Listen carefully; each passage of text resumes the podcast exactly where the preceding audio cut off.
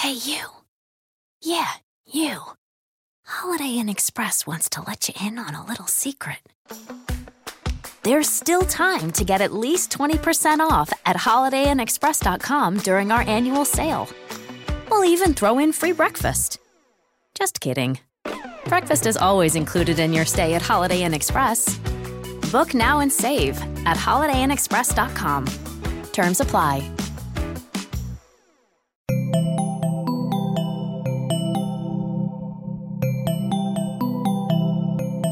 Bienvenidos a posta.fm, Radio from the Future.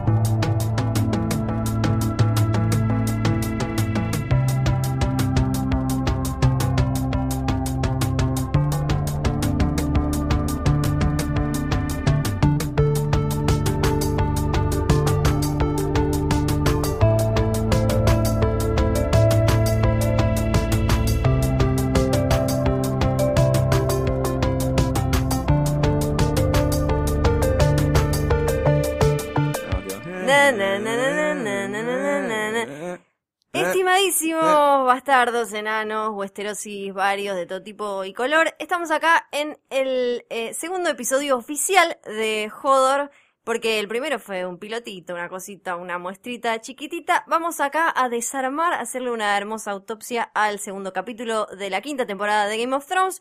Yo soy Fio Sargenti y estoy acá sentada con esta persona, este persona jopudo que se llama... Luciano Banchero, ¿qué tal? Ay, qué lindo, Luciano Eh, Banchero, no te, te extrañaba ya, no sí, no, tanto nos, que no, no, te no, veo. no nos vemos nada. Eh, se filtraron los primeros cuatro capítulos de Hodor, Hodor, Hodor. Nos preguntaron toda la semana. Toda la semana, no, no, No. es más, este salió con un poquito de delay porque bueno, estábamos de viaje, todo no se puede, amigos, no podemos estar en todos lados, pero acá estamos cumpliendo con nuestro deber eh, Game of Thronesístico. Así que vamos a, no vamos a hablar de capítulos del futuro, vamos a ir siguiendo la serie como corresponde, como Jebus manda, como la calidad manda. Además nos gusta venir acá todas las semanas y grabar Exacto. esto, así que no nos van a privar de esta hermosa costumbre. Bueno, ¿cómo estás? ¿Te gustó el capítulo? Me gustó el capítulo. Vamos a empezar este, este desarmadero por donde corresponde, que es el principio del episodio y lo que todos estábamos esperando de esta quinta temporada, que es ¿dónde está Aria? ¿Dónde está esa nenita que es la favorita de un montón de personas porque es la pibita más pateaculos del mundo? Sí. ¿Y dónde está? Está en Bravos. Sí, si prestaron, finalmente. si prestaron atención en el comienzo, en los créditos, que te, es medio spoiler, ¿viste? Los créditos te Sí. dice dónde van a estar en cada capítulo. Vuelve a aparecer Bravos, que a mí me gusta mucho porque tiene una de las piezas de, entre comillas, escultura, arquitectura, Sí. arte más interesantes de la serie, que es la estatua en El la que le Bravos. entre las Sí, piernas. que es medio en El Señor de los Anillos que estaban, eh, por ejemplo, eh, cosas así. No, pero ahí no le pasabas entre las piernas. No, porque, estaba, porque de- estaban rotas además, Claro. igual. Eh, sí, Aria está en Bravos, llegó ahí para... eh, ahí empezamos a ver cómo ella trata de hacerse su nueva identidad. No tiene a nadie, no tiene nada, ya no... de- o sea, dejó la mochila en Westeros, solo lo único que tiene es un montón de enojo y ganas de vengarse, pero después no tiene nombre, ni familia, nada. Es ella y la espadita que le regaló su hermano Jon Snow y esa moneda que le dio ese señor misterioso con pelo de dos colores que puede cambiar de cara. ¿Eso qué pasó? ¿Al final de la segunda temporada? O sea, siento que fue hace muchísimo tiempo. ¿Final de la segunda o final de la tercera? Final Fue- de la tercera, Claro, si no me acuerdo mal. Eh, pero fue hace mucho, mucho tiempo, la de o la verdad. Ahora ya, ya sabes que me hiciste... Para mí fue la segunda, para vos fue la tercera. No me acuerdo ahora, ¿eh? Que Pero... definen los oyentes. Sí, pero bueno, le dio una moneda, eh, había, le había ayudado a deshacerse de un montón de personas y le dijo, si algún día necesitas algo, bla, bla, bla, decí, eh, Valar Morguris, de- entrega esta moneda y te van a ayudar. Fue el Ese final de la segunda. final Ahora, de la ahora segunda. sí estoy Fue seguro. el final de la segunda porque después vino la Red Wedding Sí, y todo eso. fue el final de la segunda. ¿Qué, qué cuánto pasó ya, no? Eh, estamos, demasiado estamos viejos. tiempo. Estamos viejos. Ese señor se llama Jaqen Sí, Una Rolón. Sí, es como, Vamos a decir. Rolón o todos. Nombres hermosos. Eh, y bueno, ¿qué pasa? Le di esta moneda. Esta moneda le ayudó a ella a viajar. Llega a Bravos y dice, bueno, quiero ir a dónde? A la casa de blanco y negro. Que así se llama el capítulo, Sí, House The of House Black and of White. Black and White. ¿Y qué es la, la casa esta de Black and White? Que en Ushuaia, para los que, si alguien está escuchando, es un, eh, un prostíbulo, un, no, un prostíbulo, un- ¿cómo se llaman estos? Donde las chicas se desnudan pero quizás no llegan al Un acto. cabaret. Un cabaret, muchas gracias. Así no, que, yo soy el más versado de la mesa. de, House of Black and White a mí me suena como eh, tremendo. A mí me suena los alfajores de Bagley. Un saludo Ah, a Bagley, sponsor oficial de Joder, el blanco y el negro. ¿Vos te gustaba más el alfajor blanco o el negro? A mí el negro era muy A mí rico, también era el muy rico, negro. Estaba muy bien, estaba muy bien. Ella llega a esta casa, eh, hablábamos eh, la semana pasada de las religiones de Westeros, esta es una religión que está en Bravos justamente, y es una especie de templo con hombres sin cara, con hombres sin rostro, en realidad son hombres que pueden cambiar de cara, es muy misterioso todo lo que pasa adentro de esas puertas, esas dos puertas, blanco, blanco y negro, eh, y ella quiere llegar ahí, quiere que le enseñen cosas, quiere aprender, pero el problema es que ella quiere aprender todo para vengarse. ¿Y qué le pasa cuando llega? ¿Golpea la puerta? Tengo una pregunta Sí. antes de pasar a, a qué ocurre detrás de la puerta. Sí. Ah, creando Ah, suspenso. ay, qué loco. En, en la serie, bueno, ya que vos leíste los libros y yo no los leí, Sí. que es lo que más nos gusta de, de esta dinámica. Eh, en los libros la presencia de, de las cosas místicas, como por ejemplo el hecho de que estos sujetos puedan cambiar de rostro, ¿es tomado como algo normal, como algo circunstancial, como, ah, mira, pueden cambiar de cara, qué interesante? ¿O hay reacciones de sorpresa? No, ante es, es rarísimo porque eh, tenemos que acordarnos que eh, en eh, Canción de Hielo y de Fuego estamos frente a un mundo en el que la magia fue desapareciendo, entonces no es normal que pase nada de esto. Si vos le contás a alguien, eh, este tipo cambió de cara, te van a decir, no, esas son leyendas, Claro. son cosas que se decían y demás. No es algo normal. En el libro se juega mucho cuando ella llega a esta casa con todo esto por cómo se va narrando, ¿no? Porque en, en un, un libro se puede jugar de otra manera porque vos no estás viendo las cosas. Sí. Entonces, se, se, George Martin lo que hace es jugar con que está viendo ella sin decírtelo bien y vos tenés que como ir adivinando a ver qué está haciendo, qué está viendo y demás. Acá directamente en el episodio lo que hace es golpear la puerta y la recibe un muchacho que no es Jacken. No, No es es no. Jaqen. Y le dice, no, no, bueno, rajá de acá. No in here, no. Porque no, no, Vaya, no, no, vaya, no, vaya. fuera, fuera, fuera, no compro, no compro. Y, y se va, no, no se va en realidad, sale, pero se queda ahí mirando su moneda y repasando la lista Cersei, de los que quiere matar. Mountain, na, na, na, todos los que quiere matar. Eh, y bueno, después se va a dar una vuelta, la agarran en un callejón unos muchachos, quieren hacerle cosas que no están bien, y ahí se vuelve a cruzar con el hombre, ¿y qué pasa? ¿Y qué pasa? Resulta que sí, era Jack Que había cambiado de cara. Exacto, porque como decíamos, son los hombres de muchas caras.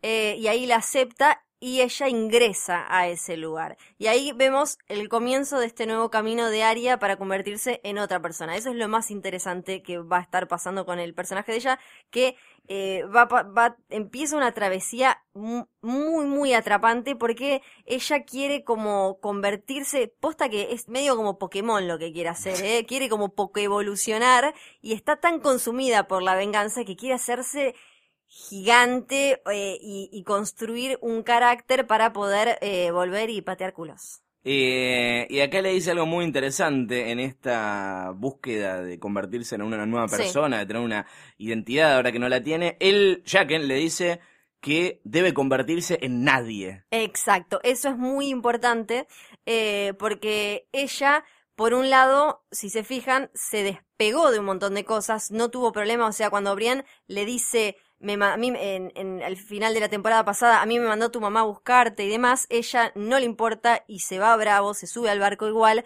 dejando atrás un montón de cosas, lo poco que podía tener más parecido a una familia y demás. Pero por otro lado está muy agarrada, porque la venganza quiere decir rencores, quiere decir recuerdos, quieren decir viejos dolores. Entonces, o sea, por un lado deja atrás un montón de cosas y por el otro lado no puede olvidarse que es una Stark y que le pasaron un montón de cosas y que tiene que vengarse de Cersei Lan- Lannister, por ejemplo. Entonces, eh, ahora va a tener ese, este desafío de, bueno, si quiere evolucionar en The House of Black and White le van a decir, bueno, pero tenés que ser nadie, tenés que dejar todo detrás, no las partes que vos no querés. ¿Qué podemos esperar de Arya sin spoilear para los que no leyeron los libros, así como un vago adelanto? Un vago adelanto. Y eh, esto, este. Este, ella va a tener este problema todo el tiempo de, eh, eh, le van a decir, bueno, tenés que despegarte de todo, si vos querés mejorar, tenés que despegarte Soltar. de todo. Si- soltar, exactamente, es como hashtag soltar, Se Aria, tuiteó soltar. soltar. Vos querés, vos querés ser grosa, soltar. Y ella, en realidad, es raro porque quiere ser grosa para vengarse, y como decíamos, vengarse tiene que ver con el pasado.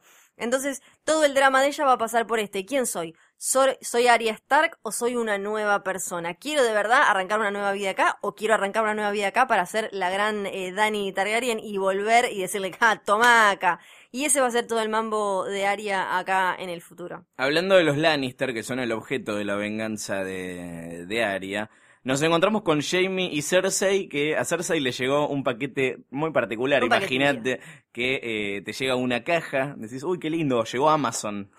Vamos. Abrís, y Llegó adentro Libre, sí. tenés una serpiente. Una serpiente roja. Una serpiente Red roja. Viper. ah, Claro, eh, ¿Qué significa eso, Fiorella? Una serpiente roja que tiene un colgantito Lannister con el, el clásico león que ella dice en el episodio, solo hay dos, el que yo tengo y el que le hice a Mircela. Mircela es la hija de esos que nos olvidamos completamente, la Personajes mandaron que no aparecen más. Sí, pero ¿cuándo van a volver, obvio. en la segunda temporada. ¿La primera o la segunda? Sí, primera segunda temporada la mandamos a la pibita en un barco, la mandamos a Don, se la prometimos a uno de los hijos de Doran Martel, listo, chau picho. ¿Y qué pasó? Cersei no se olvidó, claro, porque es la hija, la hija. Eh, los que tampoco se olvidaron son eh, los eh, de Dorn, los Martel, sobre todo las hijas de Oberyn. Oberyn, eh, ¿se acuerdan que The Mountain le aplastó la cabeza en esa hermosa escena? En, en el ese mm, combate por ¿cómo era que cómo se me fue el nombre? Eh, trial by By Combat. Trial, trial by Sí, combat, sí, no me sale la palabra, no me sale cómo se Es que lo español. dijimos tanto en su momento que, que se gastó. que se gastó, fue tremendo. Eh, I demand a trial by combat. Claro, las que están sobre todo muy enojadas son las hijas de Oberyn Martell. Él no tenía hijas eh, legales, digamos, porque nunca se había casado, pero sí tiene ocho hijas bastardas que se llaman las Sand Snakes, que son tan letales como él. Eh, en Dorn son eh, guerreras muy, muy zarpadas y además tiene a Elaria. Eh, que Elaria era la, la mujer que ya la vimos en la Sí. temporada anterior, que era su amante, la madre de las últimas cinco de las hijas, que están muy, Las muy últimas enojadas. cinco, las últimas, y tienen como, son conejitos, Sí, ahí sí, en. Dorn le dan, le dan, le dan. Y están muy enojados. El que está más tranquilo es Doran Martell, que es el príncipe de Dorn, que tiene un problema en la gamba, tiene gota, creo, no me acuerdo cómo se dice en español, de gout, eh, gout, Sí, sí, la no gota, sé, gota. gota, ¿no? Gotham. Sí, tiene, Tiene Gotham. entonces no está muy bien físicamente, está siempre postrado en una silla, no se puede mover, tiene muchos dolores y es un tipo muy calmo que se la pasa ahí eh, admirando los paisajes de Dorn y no quiere ir a la guerra con los Lannister, no quiere Un pelear y cagón. demás. Un poco, fíjate que le mataron a la hermana, eh, la hermana era la esposa, ¿se acuerdan de Rhaegar Targaryen? Eh, papá Tywin Lannister la hizo matar, hizo matar a los hijos, eh, los, los estrolaron, a uno lo estrolaron de bebito contra la pared. Sí, como bien nos recordaba Oberyn mientras Oberyn. peleaba contra la montaña, era la mataste, la violaste, mataste Todo a sus eso. hijos. Todo eso, eh, exactamente. Pero Doran siempre está muy tranquilito. Las hijas no, entonces alguien le mandó a Cersei esto. Cersei está cagadísima en las patas porque dice, la tienen a mi hija ahí, le van a hacer algo. Entonces, Jamie, ¿qué le dice? Voy a ir a buscar a nuestra hija. Ah, sí, no es lo mismo lo que dice, sino no, cómo lo dice. esto es eh, loquísimo porque es la primera vez, una de las primeras en las que lo escuchamos y lo vemos teniendo él una actitud súper paternalista para con los hijos de Sí, Cersei. medio que le chupaba un huevo en realidad, Sí, ¿no? además, si alguien lo escuchara, como él mismo lo dice en el episodio, lo escuchara decir eso, terminan todos en la plaza ahí. Pero en no es King's medio, medio- Landing, medio que ya lo sabe todo el mundo igual. Lo sabe todo el mundo, pero... pero donde hay una prueba o algo, chau, fueron. Es como lo de, lo de Jamie y Cersei, es como lo de Tinelli en la Trinidad, ponele. Exactamente, la botellita, la cosita, es tal cual, es lo mismo, es lo mismo. Así que bueno, pero no va solo, porque se agarra un compañerito de viaje, que es uno que no parece tanto tampoco, pero que siempre es bienvenido, que es el amigo Bron. Bron, exacto. Y acá, Estaba tratando de, de hacer su vida, de ser feliz y no lo tranquilo, dejan. lo habían casado con una mina. Sí. Está bien porque lo habían ubicado bien, porque Lolis, la mina... La niña era- Lolis. La niña Lolis, eh, lo iban a casar con esa, porque esa chica, ¿te acuerdas cuando eh, a Sansa casi la violan, cuando se había armado bardo, que Sí. estaban en King's Landing ahí marchando y la gente se había descontrolado y lo, y lo había atacado a Joffrey y demás? Bueno, a Lolis la agarraron, la recontra violaron y quedó medio truleca. Y entonces a él la, la- la- lo, lo iban a casar con ella porque era, bueno, tiene más o menos un buen, un buen lugar, un buen pasar, pero está medio como rotita, entonces Claro. le invocaban con ella.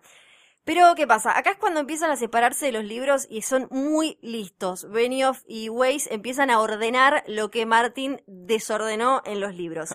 Y además tiene mucho sentido porque en una serie, sobre todo, eh, uno se engancha con los personajes. O sea, las tramas importan, pero la gente genera un vínculo con los personajes. Entonces lo que hacen es llevar personajes conocidos a lugares nuevos. Es, es muy difícil a veces eh, acordarse de toda la geografía de, de las tierras de Game of Thrones y de Canción de Hielo y de Fuego. Entonces, cuando te van a presentando nuevas, y para colmo son solo con nuevos personajes, es medio un garrón. En cambio, si te llevo a Jamie Lannister, a Dorn, ya yo acepto Dorn de otra forma. ¿Me explico? O sea que acá en los libros te muestran a Dorn desde la perspectiva de un Dorn. personaje. No sabes, es un descontrol. Te lo muestran eh, desde la perspectiva de los eh, de los Martel y además se suman nuevos personajes. Entonces es tremendo. un libro paralelo. Y después eh, Bron queda medio olvidado en los libros, queda como ahí, no pasa nada. Y acá lo que hacen es agarrarle y darle un, un fin, darle una utilidad. Porque si no, después te quedan un montón de personajes ahí medio como vagueando, como para nada. Está muy bien. ¿Vos crees Me que hay gente igual que putea cuando hacen estos cambios que dice, no, en realidad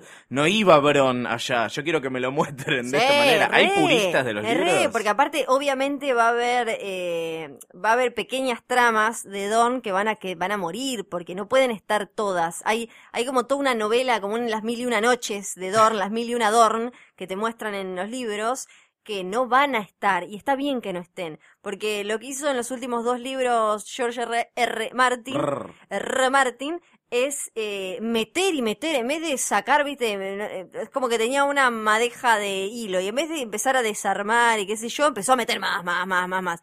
Y acá lo que están haciendo Weiss y Benioff, que son los showrunners, quienes manejan Game of Thrones, es ordenar y muy bien para mí. Así que estos cambios son súper positivos. Bien, bueno, vamos a ver qué pasa con la dupla que a mí me gusta mucho. Me, me gusta como son las aventuras de Jamie y Bron en Dorn. Sí, está muy lindo. Podría se ser van a la como- playa. ¿por qué no hacer un spin-off a- de esto Claro, de el acá? calorcito, un montón de minas, van a estar ahí como, sí, a ver qué pasa. Que la filman en España, ¿no? Esa parte, la de Exacto, Dorn. porque viste que ahí hay todo otro curro que es el de los países tratando de que les caiga Game of Thrones para filmar. Y Le cada bajamos vez los impuestos, dale, ustedes Venga, venga. vengan. pero viste que hacen hasta publicidad, hacen como hasta campañas, como diciendo, venga Game of Thrones acá a filmar, tenemos esto, y hacen como sacan unos folletos y toda una Como cosa. si fueran las, las Olimpiadas, ¿viste? que se claro, postulan. tal cual como los Juegos Olímpicos. En Ushuaia podrían venir a filmar. Podrían, pero está- están ahí muy instalados en Islandia, los detesto, vayan a Ushuaia. Es más, más barato, cierra por todos lados. Cierran por todos lados y acá lo- los alimentamos por dos pesos. Sigamos con otro Lannister, en Sí, este caso favor. el Lannister desterrado que es Tyrion, que está ahí hablando de spin-off, las aventuras de Tyrion y Varys es otro de los que más me gusta, Sí. eh, que está en camino a Volantis. ¿Qué hay en Volantis? Volantis. Volantis es todo un tema porque es una de las ciudades libres eh, que están ahí en toda esa otra parte gigante que no conocemos y que hasta ahora no teníamos ni idea y ya era suficientemente complicado aprendernos, bueno, Winterfell, na, na. y además en los libros pasan un montón de cosas bastante enredadas ahí y a mí me... No me digas. No, no voy a... Pero no me quiero meter mucho porque no sé qué es spoiler y qué no.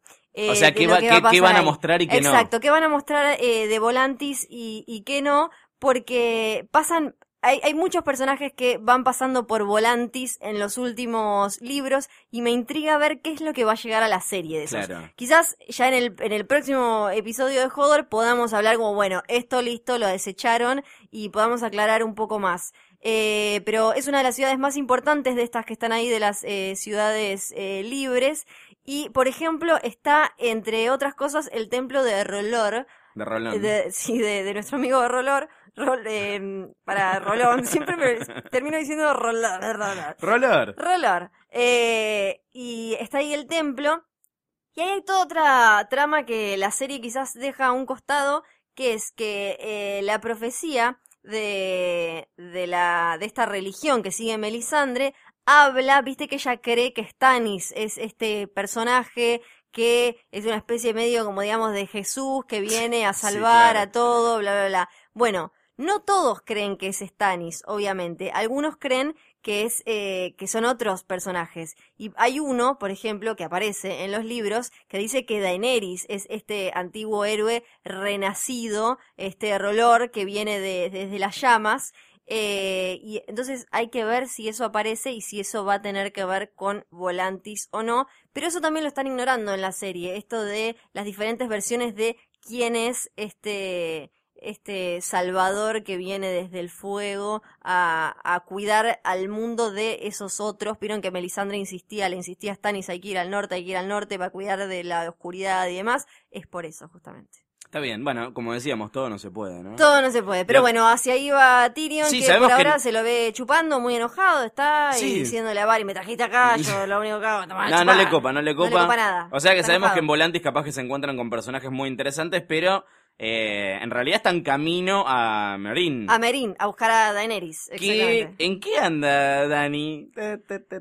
Dani está siendo reina, está jugando a Juliana Reina por primera vez y se le presentó el primer conflicto grosso, que es ella tiene estos hijos de la arpía, que son, vendrían a ser los aristócratas, los que tenían esclavos y demás, las familias chetas. La arpía, recordamos, son las, eh, las estatuas que estaban, representadas como estatuas en sobre la cima de las pirámides. Claro, porque ahí vivía la gente rica en, la, en las pirámides y entonces, ¿qué pasó? Empezaron a salir a matar a eh, sus eh, Ansalid, a sus eh, soldados. A los Inmaculados. Exacto, a sus eh, chaboncitos sin huevitos. Y mm, eh, entonces ella empezó a investigar a ver qué pasaba y lo mandó sobre todo a su nuevo amorcete, a Dario, en Naharis. Encuentran a, a uno escondido lo capturan y entonces ahí se presenta el problemita. ¿Qué hago? Lo mato. ¿No lo mato? Y habla con su pequeño concilio. Y hay diferencias de opiniones. Uno de los esclavos liberados dice, hay que matarlo. Lo matamos, lo matamos, lo matamos, lo matamos. Entonces, Barristan Selmy, que es lo más parecido a Westeros que le queda, un señor grande, mayor, que, que perteneció a, la guardia de su padre, a Eris. Sí, le dice, acordate del Mad King. Le dice, claro, le dice, mira, tu papacito empezó a enloquecer y cuanto, cuanto más poder tenía, más mataba gente y más creía que estaba haciendo lo correcto. Entonces ella dice, no, está bien, vamos a hacerle caso al viejete, vamos a guardarlo y eh, vamos a hacerle un juicio y si hay que matarlo, hay que matarlo, pero después de un juicio. Pero el pibito este, el esclavo que dice, no, vamos a churarlo igual, lo mata. Entonces ella tiene que matarlo ahora al esclavo liberado. Y por primera vez se enfrenta a algo que eh, Daenerys Targaryen hasta ahora no conocía, que era que ella venía, viste, del misa a misa y ella iba como, yeah, yeah, soy re popular, iba como... Y no. Y de golpe cuando le cortó la cabecita al esclavo este liberado, la gente le empezó a hacer... literalmente, le empezó a hacer... así como serpiente y a tirar piedras. No le gustó un carajo a ella se empezó a asustar. Recordemos que es la madre de, de dragones que no tiene dragones. Es eh, supuestamente la reina del, Iron Throne de Westeros y no está en el Iron Throne. Eh, y ahora su propia gente es la madre, la liberadora de esclavos, y los esclavos le tiran piedras. Entonces, eh, la pobre está medio en un quilombo. Y eso es otro cambio que hacen con eh, los libros, porque en los últimos la verdad es que no pasa nada. Tarda muchísimo ella en, en tener algún conflicto, en empezar a dudar de cosas, en empezar... Es la típica que das vuelta a la página y viene un capítulo de Daenerys y decís, no. Malísimo. Los capítulos de Merín son como, no, Merín de nuevo. es tremendo. Pero entonces acá eh, lo hicieron mucho más interesante porque adelantaron una adelantaron una situación de tensión, un conflicto que es esto de ella por primera vez viendo, bueno, ¿y qué hago? Porque ella todo el tiempo quiere demostrar poder, tiene que demostrar que, que, que sabe no solo tomarlo, sino también manejarlo y eh, hacerse valer y cuidar a su gente al mismo tiempo. Hasta ahora le salió medio medio. Más o menos, sí. Y al final, una cosa muy interesante es que ella va al balcón, se queda sola y la visita a quién? La visita a Drogon, la, la, la reina sin, la madre de los dragones sin dragones, que, bueno, recordamos que tiene a los otros dos encerrados y ya no le dan más pelota porque ella... Y obvio la odian, si vos también, si tenés un perro y lo único que haces es tenerlo y picarlo con un palo, Queda esa duda de si le está dando de comer a los dragones. Para mí los tienen muertos de hambre encima. Los, tiene famélicos, no, les da de comer, les da de comer. En el libro, por lo menos, yo quiero pensar que Le lleva Purina Dragon Chau. les da de comer, le da de comer. Bueno, viene Drogon y ella le dice, ay, ay, volviste. Y le acerca un poco la manita. la manita. y ella, y él, y él la huele un poco y, dice, y se va volando. Ma- Mamá sos un asco. Es terrible. Pero Sí. qué onda, o sea, yo no, no quiero hacer acá psicología de, de De dragones, dragones. pero ¿qué le pasa? O sea, ella- como... porque los otros dos, ok, Sí. tienen derecho a estar enojados, digamos, Sí, porque claro. los tienen encerrados. Este es rebelde, nada más porque sí. Sí, este es medio como el hijo adolescente que se escapó de la casa. ¿Es porque es dragón? Claro, por Es ende. Era como le gustaba chupar, le gustaba salir, le gustaba qué sé yo. Volvió un rato acá y dijo, no, mamá, ¿sabes qué? Por algo me fueras un garrón, me voy a la mierda de nuevo. Ese es otro buen spin-off, las, las- las fiestas de Drogon mientras, mientras mamá no está. Comiendo nenitos, de parranda con... Claro, ¿a quién se tranza Drogon además? No tiene Ah. dragonas. Eh, ¿Con quién está haciendo la Dragonas. Mm, Debería- no ese sería un buen twist, que aparezcan dragonas. Dragonas, Que claro. Son dragones con tetas. Pero bueno, hay algo re importante de lo que no estamos Es- hablando. Sí, igual es muy Sí. importante que aparezca Drogon Ah. para, para que recordemos que tiene un vínculo con sus dragones, que no solo la detestan, y sobre todo porque existe y es el más grande y el más importante, y con el que ella supuestamente tenía un vínculo. Los Targaryen, cada uno se, eh, tenía su dragón, digamos. Era medio como en cómo entrenar a tu dragón, la Sí. película, viste que vos tenés uno y... Drogon es chimuelo. Exacto, Drogon es el chimuelo de Daenerys. Eh, entonces, eh, está bueno que vuelva a aparecer para que nos recuerde que ellos tienen un, tienen un vínculo y que eso tiene que crecer o no, hay que ver, pero que ella se supone que algún día ella sabe que debería poder montar a Drogon y no lo estaba haciendo. ¿Cómo entrenar a tu Drogon? ¿Sí? Eh, yo quiero saber una cosa, pero no quiero que me la respondas al aire, así que vamos a hacer uso de, ya que esto es podcast, de pulgar para arriba o pulgar Sí. para abajo. Y yo quiero saber, y no me importa si esto es spoiler, en el punto en el que estás en los libros, Sí. ¿están vivos los tres dragones? Ok. Eh, vamos a hablar de cómo terminó el capítulo anterior, que eh, Jon Snow le clavaba una flecha en el, en el pecho a Mans Rider, de alguna manera mostrando piedad para que no tenga una, una muerte tan de mierda. Capollón, Capollón, sí. Sí, como la que lo había sometido eh, eh, Stannis. Yo pensé que se iba a pudrir todo para él y la verdad es que le terminó jugando a favor de alguna manera. Más o menos. Más Lo o que menos. pasa es que Stannis eh, tampoco está, no está en una situación en la que pueda decirle, ¿sabes qué? Ellos no, volá de acá.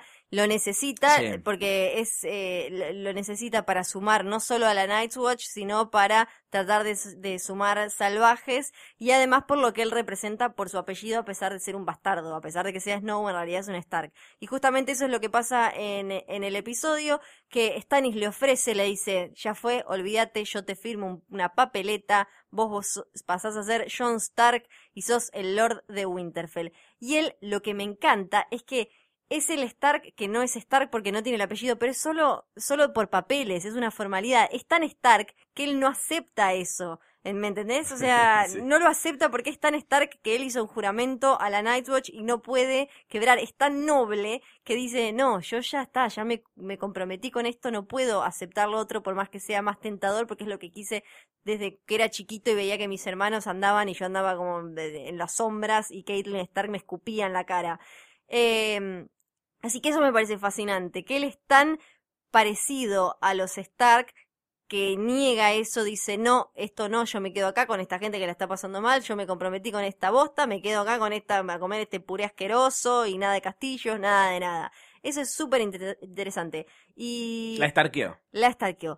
Y además, lo que pasa después, lo que pasa después es buenísimo, pero para, antes de eso, Mans Rider. Eh, en los libros, viste que lo hablamos en el capítulo anterior, ya esto no es spoiler porque mm, de- se murió y se murió. En los libros lo que hacen es cambiarlo de cuerpo y en realidad Mans Rider no muere. Acá ya, por lo que vimos en, el, en, el, en este episodio, lo mataron y lo mataron y me parece mucho mejor porque lo que están haciendo Weiss y Benioff Ahora que- termina la temporada con que Man, Con Mans que más- Stark, no. Rider estaba vivo, Mans Más, Stark. más Stark, estaba vivo.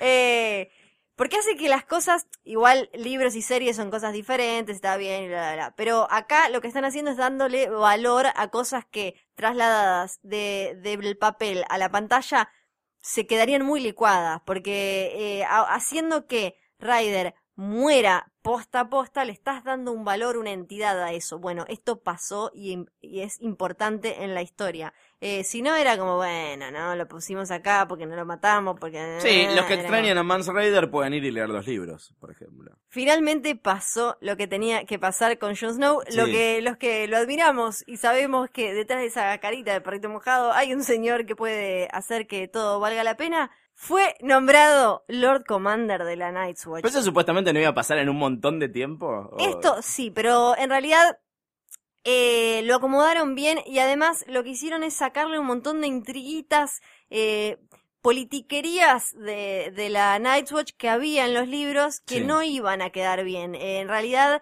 eh, vieron Sam que en el capítulo lo que hace es salir y, y nominarlo a él como candidato y todo pasa en un segundo y ahí eh, eh, Aemon lo, lo, lo vota y desempata y demás.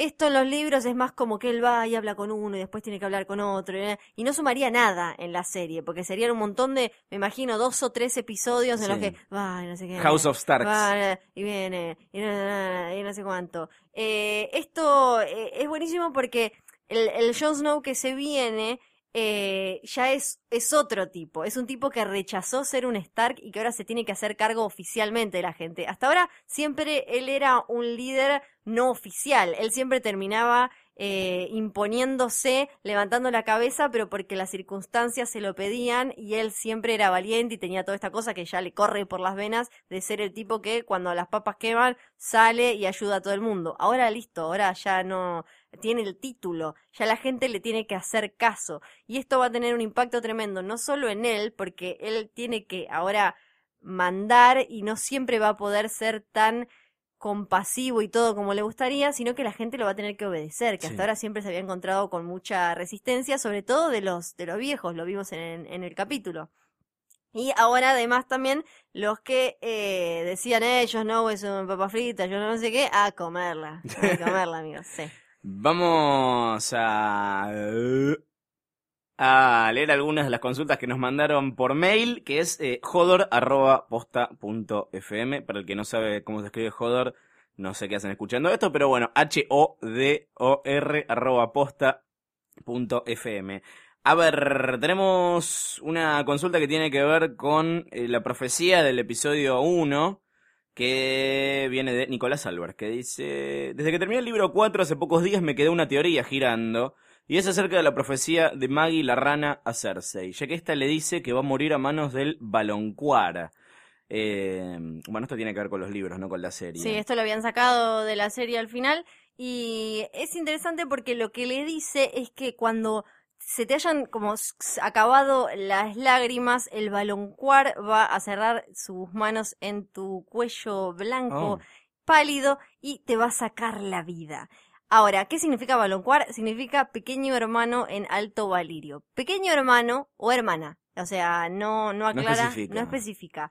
Entonces, ella siempre asumió que eh, se refería a Tyrion. Primero porque era el hermano más chico y después porque era literalmente chico y Sí. Cersei es así. Y aparte lo quería odiar porque mató a la madre, ella decía, y todo eso. Ahora, puede ser cualquiera que sea el hermano menor, técnicamente. Puede ser Daenerys, por ejemplo, algunos dicen, porque es eh, la hermana menor de los Targaryen. Y algunos dicen, ¿por qué no puede ser Tommen? Claro. su propio hijo, que es el hermano menor de, de, de, de los, de los suyos. O sea, puede ser cualquiera que sea el hermano menor de su camada. Acá igual nuestro amigo Nicolás elabora una teoría que me parece que no sé, no sé cuán, cuán atinada es, porque dice hay varios hermanos menores, pienso que sería muy obvio que la mate Tyrion. Entonces también tenemos como hermanos menores ya, no lo nombra a Tommen, pero sí nombra a Daenerys y a Rickon. Y dice, ¿qué piensan? ¿Sería el regreso triunfal de Rickon el Stark olvidado? Yo no creo porque hay, hay, hay una razón por la que se olvidan de los personajes, que es que son absolutamente irrelevantes. Pero bueno, vos que estás eh, más versada, ¿qué opinas de esta teoría? Eh, la verdad es que no sé. Hay que ver también cuánto avanzan en el tiempo. No, no sé, no, ¿para qué nos paga esta gente? Sí, es verdad, ¿para qué nos pagan? Nos dan de comer y nosotros les damos esto, somos un desastre.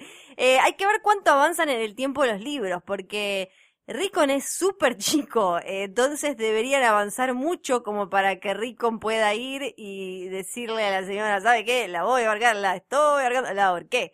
Eh, entonces lo veo complicado. A mí me parece más interesante, por ejemplo, el tema del hijo, sobre todo teniendo en cuenta de que el hijo gusta de su futura esposa y la madre no gusta de su futura esposa. Entonces ahí hay un conflicto en puerta. Rickon tendría que irse, está en la otra punta del mundo y tiene que bajar hasta allá y crecer. Claro, y lo ¿cuándo? veo más no, difícil. no, creo. difícil. Bueno, no sé, qué sé yo. Sí. Pu- Puede ser. Me parece interesante que, que, que vos no lo hayas nombrado y que justo él tenía la teoría. Así que... eh, Tenemos otra pregunta igual de Rickon, ¿no? Sí, acá no, nos pregunta qué onda Ricon, arroba Matías CRRT. Eh, no sé si nos pregunta qué onda Ricon en qué anda o qué nos parece como personaje. Pero bueno, ¿qué onda Ricon? Eh, Rickon, viste, eh, en los libros. Eh, Rickon se separan con Bran. Bran se va a buscar esto de este cuervo que él ve al norte y demás. Y a Rickon eh, se lo lleva Olla. Y se lo lleva, y al principio no tenemos ni idea, porque Rickon no tiene capítulos contados desde su punto de vista, porque serían bastante aburridos, porque es un niñito, entonces sería. Sí, es No, no exactamente sería- eso. Bueno. Sería interesante. Hay que acordarse también que todo Westeros cree que está muerto, ¿se acuerdan? Creen Claro, que lo quemaron. Claro, eh, creen que lo quemó eh, Theon Greyjoy y los puso ahí afuera en, en Theon Greyjoy, el mejor personaje de la serie. Uy, que ahora cuando aparezca va a ser Ah, una no locura, lo viste en los adelantos, que está como sí. todo, ahora es Rick y está todo... Está todo, está todo... Hediondo. Sí, hediondo y está todo, todo podrido. Tenemos que hablar de cómo es Rick en los libros. Eh, pero bueno, lo hablamos la semana que viene. eso. Lo hablamos la cómo lo que presentan en los libros. Eh, bueno, pero en- hay todo una, una subtrama de Rickon que después aparece en los últimos libros porque hay gente, en los libros va apareciendo un montón de gente que quiere reinstalar a los Stark en Winterfell y cada uno tiene como su propia agenda y diciendo como, bueno, yo tengo a Rickon que está por acá y yo tengo a, conozco a Arya que está por allá y yo tengo a... Y hay una con Rickon, pero no quiero adelantar mucho porque no sé si la van a usar o no. Claro. Por ahora está ahí, lo perdimos. Armá un partido y ganá el trono de hierro. Sí. Bueno, acá tenemos una, una pregunta más por mail que es de Paula Manganiello. No sabemos si es pariente de Joe Manganiello y por ende pariente indirecta de, de Sofía Vergara. Que dice, hola Fío. ¿Qué, Hola, qué hace, qué es Paula? una- es una genia, es una es muy buena banda la mina. Te hago una consulta que me atormenta y no quiero googlear por miedo a encontrar un spoiler junto con mi respuesta, así que ojo con cuánta información revelas. Consejo, no, no, si no quieren spoilearse, no googleen. Google es, aunque esté buscando una foto de Jon Snow para verlo en cuero, con eso capaz que encontrás una, una cabeza. No, es tremendo, porque con el coso ese de Google de te completo la cosa, yo una Sí. vez estaba Jon buscando... Snow muerto. Sí. Pará. Bueno, yo estaba buscando una vez, eh, quería buscar un- una imagen de la esposa de Rob Stark porque estaba en esa parte en los libros. Puse Rob Stark, iba a poner wife y me apareció lo otro. Y yo Rob Stark "No". con la cabeza ensartada Claro. en un palo. Tremendo. Bueno, en la escena donde están velando a Joffrey, Jamie y Cersei discuten y este la termina violando con el cadáver al lado. Hermosa escena de una serie familiar. Pero unos conocidos que leyeron los libros me contaron, qué mal, que lo que pasa originalmente es que ella lo convence de tener sexo ahí mismo. ¿Esto es así? Porque me carcome la cabeza que lo hayan cambiado. Si efectivamente hicieron este cambio, ¿qué opinas de que lo hayan hecho? ¿Te parece concebible que Jamie haga eso? Eh, un beso muy lindo el programa, sigan así. Gracias. Lo que no entendí yo bien de esa, de, los cambios que hubo en esa escena de ahí no estoy tan con Benioff y con eh, entre los libros y la serie, es que en los libros ya para esa altura, eh, Cersei está cada vez más rechazándolo a Jamie porque Jamie se supone que se volvió un blandito. Jamie volvió después de perder la mano, de estar con Brienne dando vueltas por ahí y, y de estar eh, prisionero de Rob Stark, volvió hecho un, un flancito. Y esto a Cersei no le copa. A Cersei le gustaba a su hermano, el que era rubio, gigante y súper poderoso. que tiraba niños por la de- ventana. Claro, mira, te tiro este pibe porque nos vio coger y todo así. Eh, y en, en esa escena, ella, ella quiere, o sea, ella está, hay elementos que claramente te indican que ella está dispuesta y le copa y quiere tener, eh, hacer la chanchada. Se construye de otra forma la escena.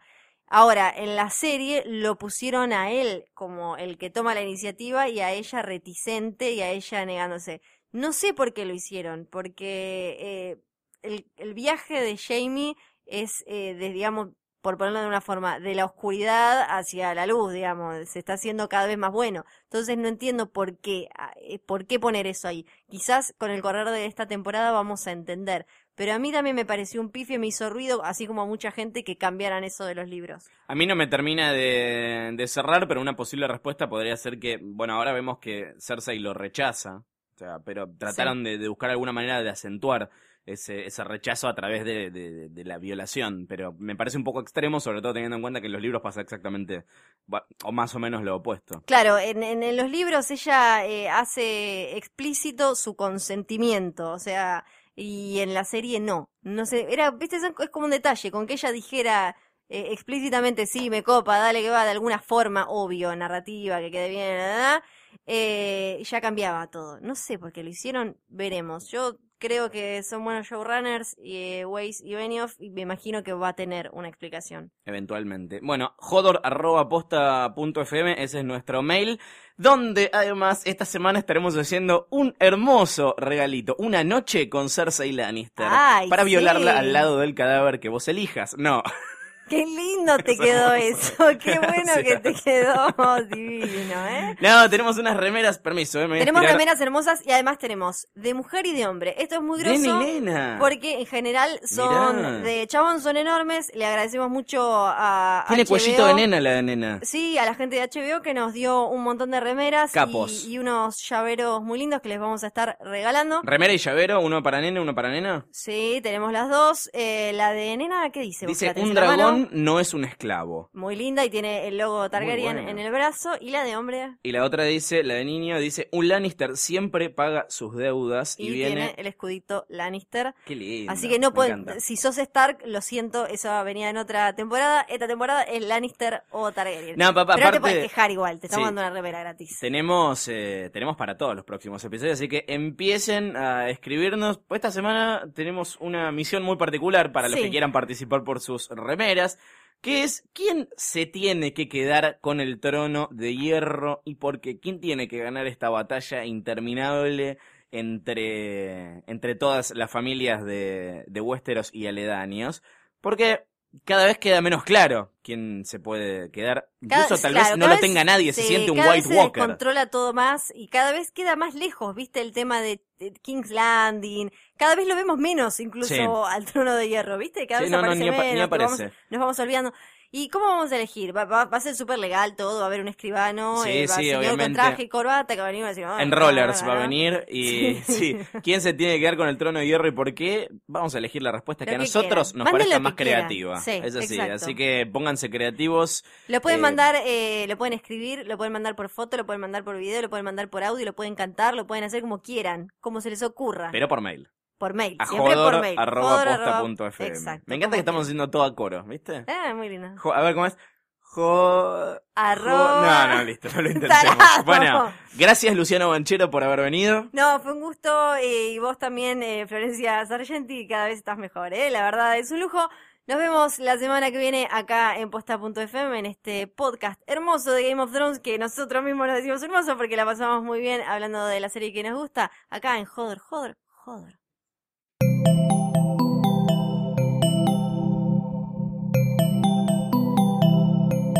Sigan pegados a posta.fm, radio para escuchar como quieran y donde quieran.